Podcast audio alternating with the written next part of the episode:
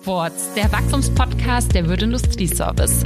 Mit Theorie und Praxis zum Erfolg bei einem Studium an der Dualen Hochschule Baden-Württemberg, kurz DHBW, steht genau das im Mittelpunkt.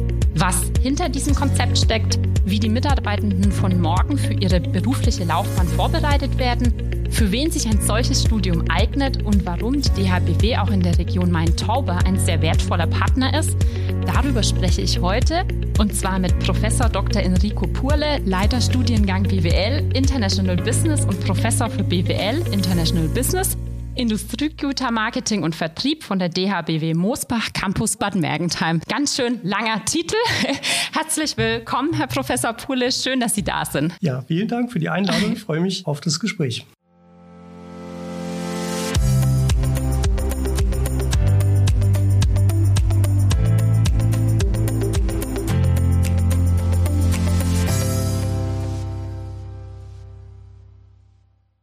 Ja, schön, dass Sie da sind. Natürlich, ich habe schon gesagt, ein sehr langer äh, Titel. Jetzt interessiert uns natürlich unsere Zuhörerinnen und Zuhörer, wer steckt dahinter, welcher Mensch steckt dahinter. Was machen Sie, Herr Professor Purle, an der DHBW? Ja, ich bin ähm, seit 2014 an der Dualen Hochschule. Mein Name ist Enrico Purle. Ich bin 49 Jahre alt, verheiratet, habe drei Töchter die auch äh, Teil des, äh, der, der, Zeit, äh, der Freizeit natürlich ähm, einnehmen und äh, einen kleinen Hund und war vor der DHBW 16 ähm, Jahre in Beratung und Industrie Unternehmen tätig. Und ähm, da sind wir dann auch schon bei einer Besonderheit der dualen Hochschule, dass wir sehr praxisorientiert ja lehren. Und genau, von daher äh, passt da mein, mein Profil ganz gut und bin seit 2015 Studiengangsleiter, wie Frau Boss schon gesagt hat, im, im Bereich BWL International Business hier in Bad Mergentheim. Genau. Wir sprechen ja heute über die Duale Hochschule Baden-Württemberg, kurz DHBW, weil das fällt bestimmt als Abkürzung des Öfteren heute in diesem Podcast. Aber ich könnte mir vorstellen, dass nicht jeder Zuhörer, nicht jede Zuhörerin genau weiß, was hinter der Dualen Hochschule Baden-Württemberg steckt. Und deswegen die Frage an Sie, was ist denn die DHBW? Was steckt dahinter und welches Konzept macht die DHBW aus? Ja, die Duale Hochschule Baden-Württemberg, kurz DHBW, ähm, ist eine sehr große Hochschule inzwischen, ähm, ist über 40 Jahre alt, wurde als Berufsakademie gegründet von drei Unternehmen damals, Daimler, SEL und Bosch, ähm, hatten das Ziel, eine akademische Ausbildung ähnlich zu einer dualen Ausbildung auf den Weg zu bringen, die sehr praxisorientiert ist und ähm, dann hat man damals die Landesregierung hier in Baden-Württemberg überzeugen können, das als Pilotprojekt mal zu starten mit einem Kurs ähm, mhm. in Stuttgart damals. Und inzwischen ähm, gibt es über 30.000 Studierende, die aktuell studieren an der DHBW an zwölf verschiedenen Standorten, unter anderem hier in Bad Mergentheim, in Moosbach, Stuttgart, Mannheim, Lörrach, also über ganz Baden-Württemberg verteilt. Und wir sind mit 10.000 Absolventen pro Jahr ähm, interessanterweise einer der größten Hochschulen Deutschlands. Ähm, also es gibt äh, derzeit nur die TU München, die im letzten Jahr mehr Absolventen hatte als die DHBW insgesamt. Und ähm, ja, DHBW ist sehr breit aufgestellt vom Portfolio her, wirtschaftlich, äh, wirtschaftswissenschaftliche ähm, Studiengänge, technische Studiengänge, aber auch im Bereich Gesundheit und Soziales gibt es inzwischen Studiengänge und hat sich sehr stark entwickelt die letzten Jahre und auch als Hochschul ähm, Form etabliert und viele andere Hochschulen in Deutschland schauen auf uns, versuchen zu lernen, wie man ein duales Studium eigentlich macht. Und wir sagen immer, wir sind das Original hier in Baden-Württemberg. Mhm. Und ein duales Studium zeichnet ja insbesondere aus, zum einen die Hochschule als Lehrpartner, aber zum anderen die Praxispartner, die Unternehmen aus verschiedensten Branchen, aus verschiedensten Bereichen. Was ist denn noch kennzeichnend für ein Studium an der dualen Hochschule Baden-Württemberg, zum Beispiel im Vergleich mit einem klassischen Studium an der Fachhochschule oder auch an der Universität? Mhm. Also Besonderheit haben Sie schon genannt, ähm, sind die dualen Partner, also die Unternehmen, die ihre Studierenden zu uns schicken und die dann immer im Wechsel drei Monate an der Hochschule sind und drei Monate in der, in der Praxisphase im Unternehmen. Es gibt also zwei Lernorte mindestens mal, ähm, Hochschule und, mhm. und Praxispartner. Und das ist eben in insgesamt sechs Theoriesemester und sechs Praxissemester eingeteilt. Drei Jahre dauert das Studium und ja, diese enge Theorie-Praxis-Verzahnung ist äh, auch das Besondere des Studienkonzepts und das, was ähm, zu einem besonderen Lernerfolg auch bei den Studierenden führt. Was immer interessant ist für Unternehmen, die jetzt nicht aus Baden-Württemberg kommen, äh, die die DHBW nicht kennen, ist äh, die Besonderheit, dass wir eine staatliche Hochschule sind, also keine Studiengebühren ähm, kosten wie andere private Hochschulen, die so ein duales Studium anbieten. Genau, und von daher hat sich das eben auch sehr stark entwickelt die letzten Jahre und haben wir auch viele Unternehmen außerhalb von Baden-Württemberg, die ihre Studierenden hier an die DHBW schicken. Mhm. Jetzt ähm, ist für mich auch die Frage, jetzt haben wir eben äh, gehört, gestartet mit einem Projekt, mit einem Standort in Stuttgart, heute 30.000 Studierende. Das zeigt ja unter anderem auch den Zuspruch, den ein solches Studium findet. Was macht denn ein solches Studium für junge Menschen gerade attraktiv? Für wen, für welche Zielgruppe ist es vor allem auch sinnvoll? Das hat sich sehr stark gewandelt die letzten Jahre, die ganze Hochschullandschaft. Und da würde ich gerne einen, einen ähm, Hochschulwissenschaftler ähm, zitieren, der vor kurzem hier in Bad Mergentheim auch einen Vortrag gehalten hat zum Thema Bildungspolitik, aber auch zum Thema Hochschulen. Und der gesagt hat, naja, früher war es so, ähm, wenn Enkel nicht Neffen kamen, gefragt haben, äh, wo, wo, soll ich denn studieren? Da hat man gesagt, ah, dann, wenn es geht, gehst du an die Uni, wenn du NC schaffst. Ähm, wenn das nicht klappt, okay, dann musst du halt an eine Fachhochschule gehen oder heute heißen die Hochschulen für angewandte Wissenschaften. Gut, und wenn das nicht klappt, als die Berufsakademie Berufsakademie gab, ja, dann musst du halt an die Berufsakademie. Das hatte damals äh, noch keinen richtigen Hochschulstatus, ähm, aber da gab es so eine ganz klare Dreiklassengesellschaft und er sagte, das hat sich eigentlich gedreht inzwischen. Wenn zu ihm jetzt seine Nichten und Neffen kommen oder im Umfeld, dann wird immer gesagt, versuch, dass du ein duales Studium äh, machen kannst. Da verdienst du gleich Geld von Anfang an, hast den Theorie-Praxistransfer und ähm, das ist eigentlich so ähm, die, die Premium-Version sozusagen. Wenn das nicht klappt, gut, dann musst du an die Hochschule für angewandte Wissenschaften. Da hast du wenigstens noch Praxisanteile und äh, auch diesen Theorie-Praxistransfer. Gut, und wenn das nicht klappt, dann musst musst halt an die Uni gehen. Ne? Mhm. also ein bisschen überspitzt formuliert, ja. aber im Prinzip ähm, hat sich die Hochschullandschaft sehr stark differenziert und gibt es inzwischen eben auch Hochschulen für angewandte Wissenschaften, aber auch Unis, die inzwischen duale Studiengänge anbieten, weil man eben gemerkt hat, dass die reine das reine Theoriefundament ja gut ist, aber eben ähm, dann manchmal die Praxiseinblicke fehlen. Und äh, von daher genau, ist das ähm, so das Besondere und deswegen auch so ein bisschen die Frage, wo will man hin ähm, als junger Mensch und was ist die richtige Hochschulform? Jede Hochschulform hat ihre Berechtigung. Wenn ich weiß, dass ich später in die Wissenschaft gehen möchte, Forscher werden möchte, dann bin ich sicher an der Uni mhm. ähm, sehr gut aufgehoben und ähm, habe da hervorragende Wissenschaftler, die dort die Lehre machen, die manchmal aber mh, hm, kein Unternehmen von innen gesehen haben, ähm, mhm. äh, wie wir immer so ein bisschen flapsig sagen. ähm, und das haben wir zum Beispiel an der DHBW, aber auch an Hochschulen für angewandte Wissenschaften, wo eben Praxiserfahrung auch Voraussetzung für eine Einstellung ist. Ähm, für die Professoren ähm, sieht das eben anders aus. Und ähm, an der DHBW haben wir noch zusätzlich ganz viele externe Lehrende, auch gerade aus unseren dualen Partnern, die eben auch die Praxis mit in den Hörsaal bei uns bringen. Und das sind vielleicht so ein bisschen ganz kurz gefasst die, die Besonderheiten auch der DHBW. Mhm. Also vor allem im Mittelpunkt das Thema Praxis, Praxiserfahrung sammeln.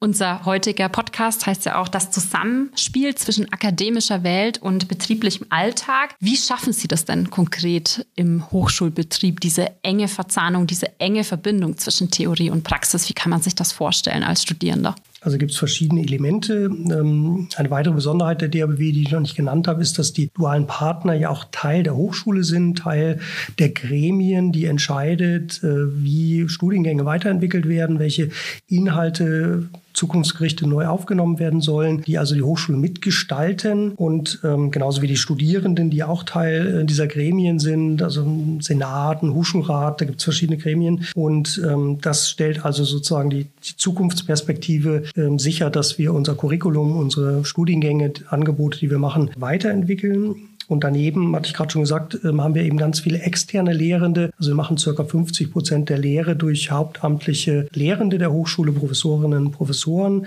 Die anderen 50 Prozent haben wir externe Lehrende. Das sind mhm. zum Teil auch Hochschullehrer. Bei uns im International Business Bereich zum Beispiel sehr viele internationale Professorinnen und Professoren, die aus den USA, aus Südafrika, aus Asien äh, dann hierher nach Bad Mergentheim kommen, ähm, verschiedene Kurse halten und ähm, aber eben auch zum Beispiel Rechtsanwälte hier aus der Gegend, die eben dann mhm. Unternehmensrecht äh, bei uns ähm, lehren und dadurch eben auch diese Praxis, ja, den Praxisblick immer mhm. direkt mit im Hörsaal haben. Und einer meiner beliebtesten Interaktionen mit den Studierenden ist, äh, gerade in höheren Semestern, ist zu sagen, so, das, das, ist jetzt so, wie es idealtypisch im Lehrbuch steht. Wie sieht es denn bei euch im Unternehmen mhm. aus und warum ist das anders? Und wenn man dann eben unterschiedliche Unternehmen dort auch hat, ähm, sieht man eben auch, dass die ganz unterschiedlich aufgestellt sind in bestimmten Bereichen und das bringt dann für alle große Lernerfahrungen und, und das ist so ein, so ein didaktisches Konzept, was wir an der DRBW eigentlich immer drin haben, dass wir sagen, wo ist da der Unterschied zwischen Theorie und Praxis und woher kommt das und wie kann man es weiterentwickeln. Mhm. Wie sieht es in der Praxis aus? Und genau deswegen sind wir ja heute auch ins Gespräch gekommen und haben diesen Podcast gemeinsam aufgesetzt, weil wir Wirt Industrieservice unter anderem auch ein Partnerunternehmen sind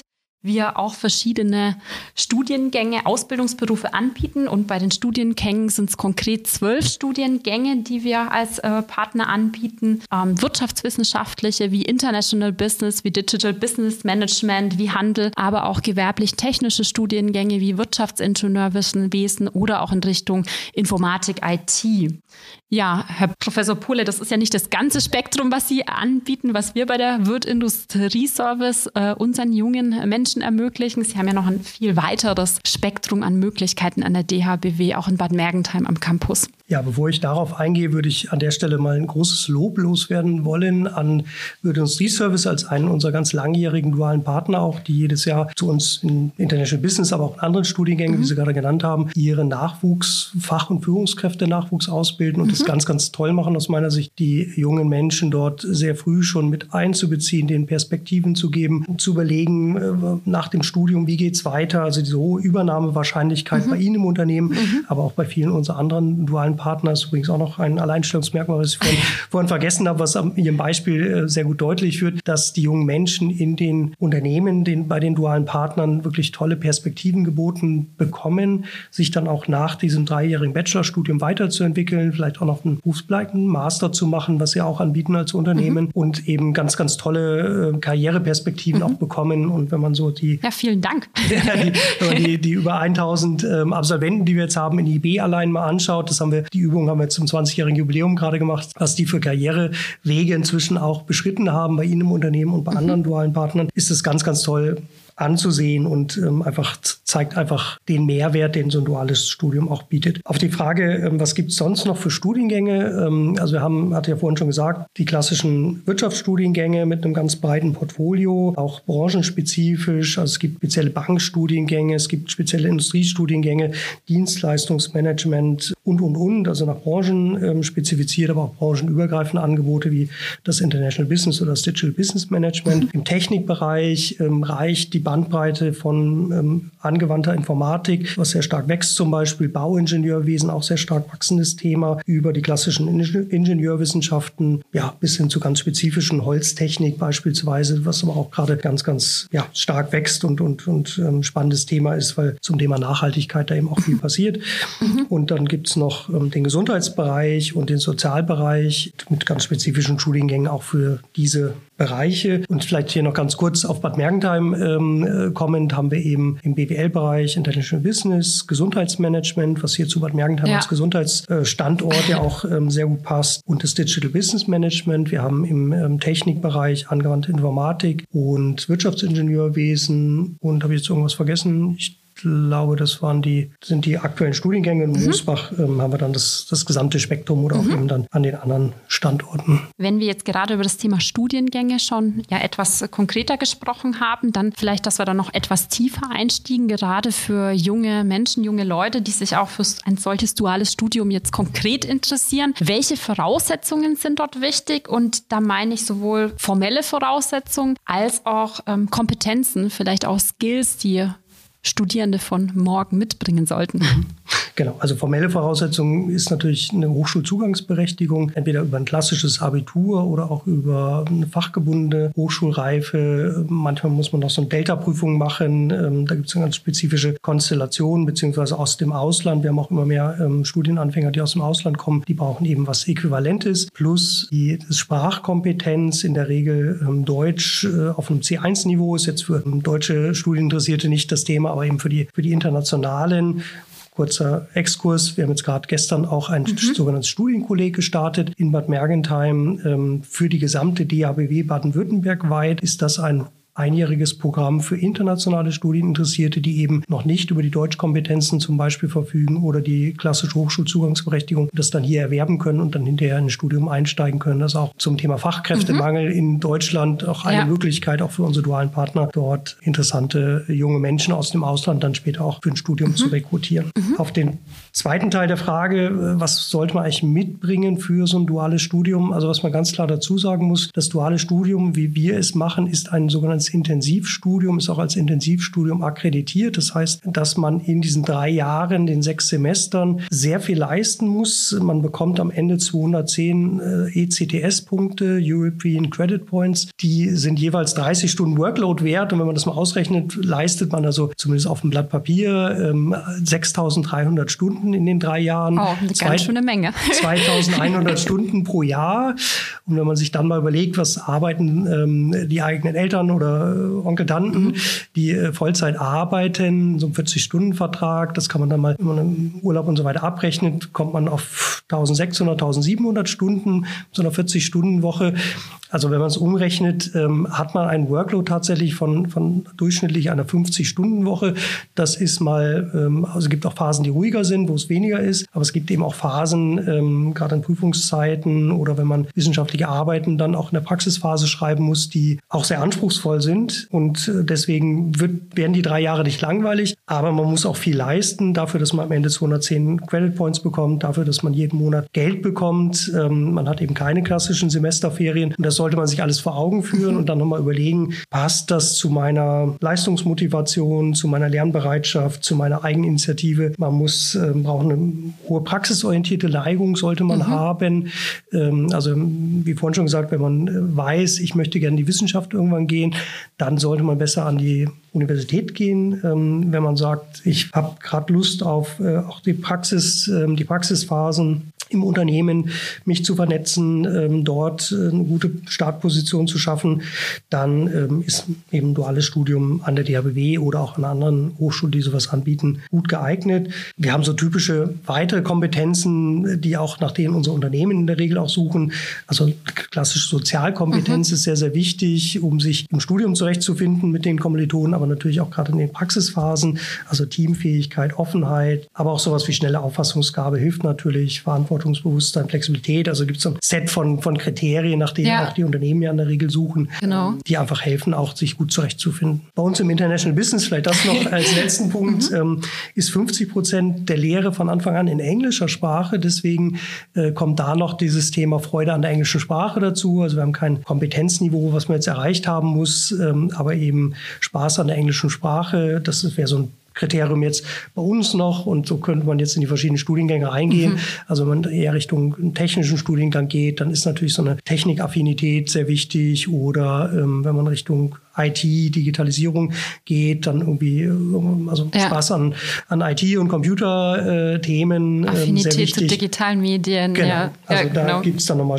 spezifische Schwerpunkte jeweils. Genau, und dann wahrscheinlich, wie Sie es gesagt haben, nochmal ganz individuell abwägen, ob das Konzept zu einem selbst äh, passt und zu den eigenen Vorstellungen, zu den eigenen Werten. Genau. Der klassische Auftrag oder die Kompetenz der DHBW liegt ja vor allem im Bereich Lehre, im Bereich ähm, Forschung, aber Sie haben äh, noch einen weiteren wichtigen Auftrag, eine noch weitere wichtige Kompetenz. Gerade in der Region sind Sie ja auch ein sehr wertvoller Partner. Ich habe es zu Eingangs erwähnt, vor allem auch ein Wissenspartner, ein Austauschpartner. Wie kann man sich das vorstellen? Ich würde gerne noch mal kurz einordnen, sozusagen die Hochschule, Sie haben es äh, ganz richtig gesagt, hat verschiedene Aufträge und die sind auch unterschiedlich an den Hochschularten.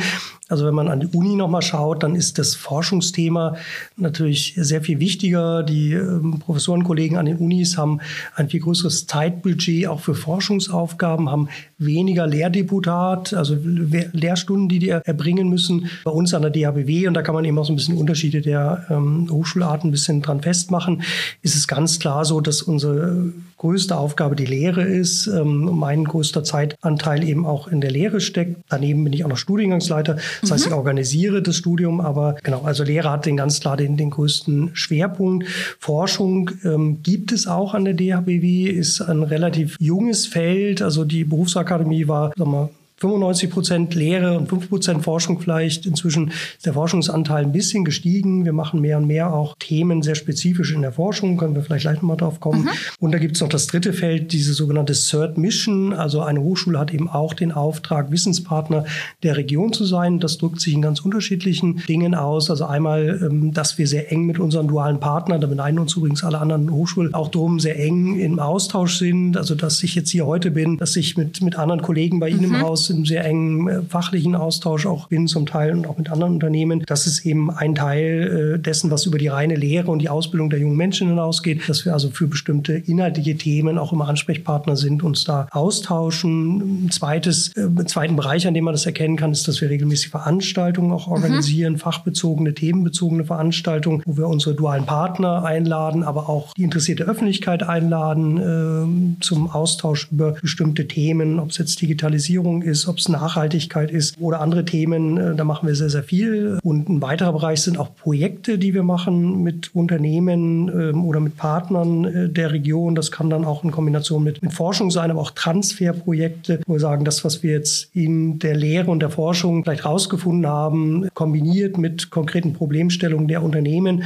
oder Institutionen im Umfeld, dass wir daraus gemeinsame Projekte machen, die zum Teil öffentlich finanziert sind, zum Teil auch, auch privatwirtschaftlich finanziert sind. Genau, und so wollen wir eben hier ähm, in der Region Wissenspartner sein. Das ist vielleicht in einer Region wie ländlichen Region wie Bad Mergentheim nochmal was Besonderes, der Stellenwert der DRBW jetzt, weil wir die einzige Hochschule sind. Also in Würzburg gibt es die nächste in Heilbronn. Mhm. Aber so hier in der Region, wenn man jetzt äh, wie der DRBW-Standort in Karlsruhe da noch einen KID hat, äh, eine Hochschule hat, mhm. andere Hochschulformen hat, dann ähm, verteilt sich natürlich sozusagen diese Wissenspartnerrolle auf ganz viele mhm. Hochschulpartner. Wir sind sehr froh, dass wir hier in der Region da auch ja, einfach sehr positiv unsere Rolle als, als Hochschulpartner, Wissenspartner spielen können. Und da gibt es eben ja, dann so Expertisebereiche, die zum Teil aus daher kommen, weil die Kolleginnen und Kollegen, Professoren ähm, bestimmte Themen ähm, einfach äh, die Expertise mitbringen schon oder eben forschen in dem Bereich. Und es gibt aber auch immer wieder Themen, die an uns rangetragen werden oder die eben öffentlich diskutiert werden, wo wir uns natürlich auch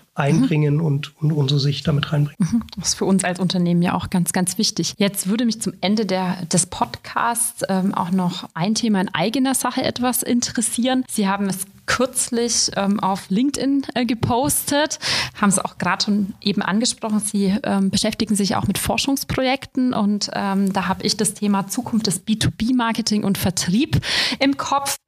Können Sie uns einen Einblick in die Themen geben, in die Ergebnisse kurz und knapp geben, was Sie da tun?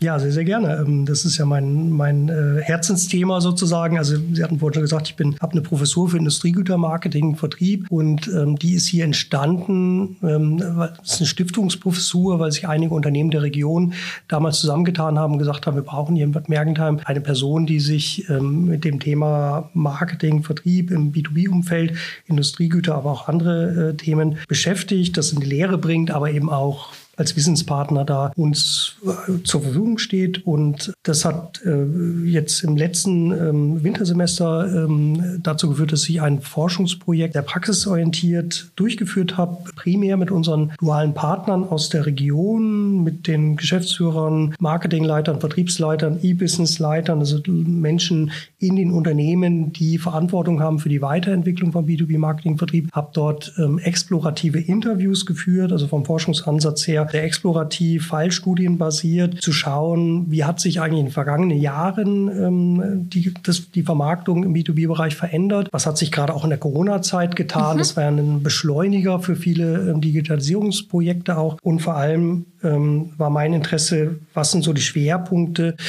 die die Ansprechpartner sehen, wo gibt es Themenschwerpunkte, die für besonders interessant gehalten werden in der Weiterentwicklung. Wie passt das zu den Forschungsergebnissen, die gerade äh, ganz, also vielfach auch publiziert werden, die sich eben genau mit dieser Digitalisierung, mit der Weiterentwicklung mhm. von B2B-Marketing-Vertrieb befassen. Und ähm, wenn man mal so, also ein paar Schlaglichter, bin noch dabei, die, die ganzen Ergebnisse auszuwerten, aber ähm, die Interviews waren sehr spannend. Ähm, es gab mhm. einige blinde Flecken, sage ich mal, die jeder Ansprechpartner so hatte. Und woher kommt das? Ein, eine große Erkenntnis war, dass dieses Themenfeld sehr, sehr weit ist, sehr komplex ist, angefangen von der Strategie des Unternehmens über Geschäftsmodellüberlegungen, die was damit zu tun haben, wie ich B2B-Marketing-Vertrieb weiterentwickle, über die Prozesse, über die Organisation, über die Technologien. Es gibt gerade eine, ganz starke Entwicklung von Technologien im B2B-Marketing-Vertrieb. Da gibt es so eine Übersicht zum Beispiel mit 8000 verschiedenen Lösungen im CRM-Bereich, im Marketing-Automation-Bereich, im Vertriebs-Automation-Bereich, mhm. im Event-Bereich. Also, und da ist eben die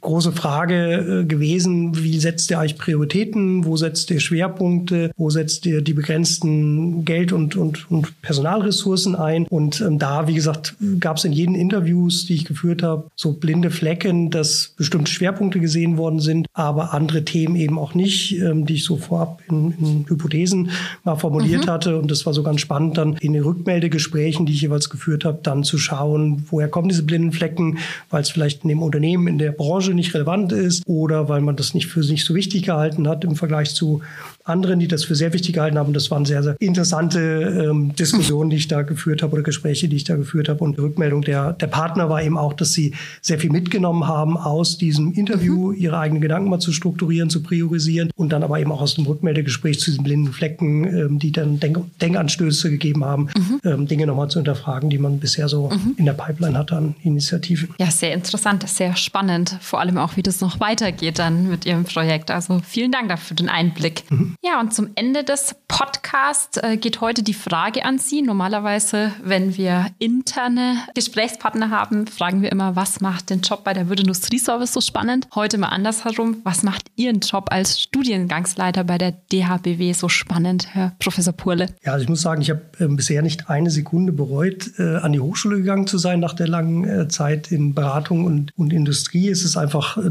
total erfüllend, seine, sein Wissen, seine Erfahrung an jungen Menschen weiterzugeben. Geben, könnte mir das aber nicht oder nur schwer an anderen Hochschulen vorstellen, also an der Uni schon gar nicht. Hochschule für angewandte Wissenschaften hm, eventuell, weil das Besondere bei uns ja ist die Zusammenarbeit mit den Unternehmen. Das ist eine andere Facette, die mir unglaublich viel Spaß macht, ganz eng dran zu sein. Ähm, unsere Studierenden müssen ja auch immer wissenschaftliche Arbeiten über echte betriebliche mhm. Problemstellungen schreiben. Das heißt, man, man ist sehr nah dran an den echten Themen, die gerade die Verantwortlichen zu entscheiden haben. Und unsere Studierenden, gecoacht durch uns zum Teil, äh, dürfen eben da mithelfen, auch diese betrieblichen Problemstellungen zu lösen Analysen, Handlungsempfehlungen dafür zu entwickeln in den Bachelorarbeiten, aber auch den Projektarbeiten, die vorher geschrieben werden. Und diese Kombination aus Wissen weitergeben, aus nah dran sein an den Themen, aber auch mal, wie ich jetzt durfte, mal in so ein Forschungsthema, mal wieder tief in ein Thema einzusteigen. Einfach eine Kombination, die man selten findet, glaube ich, und die einen, also mich zumindest sehr, sehr glücklich machen. Von daher, das ist so das Besondere an meinem Job. Sehr schön. Ja, vielen Dank. Vielen Dank zum Einblick in Ihre Person. Vielen Dank für den Einblick in die DHBW und in das Studium an der DHBW. Und äh, vielen Dank, dass Sie sich auch die Zeit genommen haben, mit uns, mit mir heute zu sprechen über dieses wichtige Thema. Herzlichen Dank. Ich habe zu danken. Vielen Dank für die Einladung. Hat mir sehr viel Spaß gemacht. Und ja, ich freue mich auf den weiteren Austausch. Genau. Das war unsere heutige Folge zum Thema das Zusammenspiel zwischen akademischer Welt und betrieblichem Alltag, die DHBW als Bildungspartner für Studierende und Unternehmen. Herzlichen Dank fürs Zuhören und wir freuen uns bis zum nächsten Mal. Tschüss.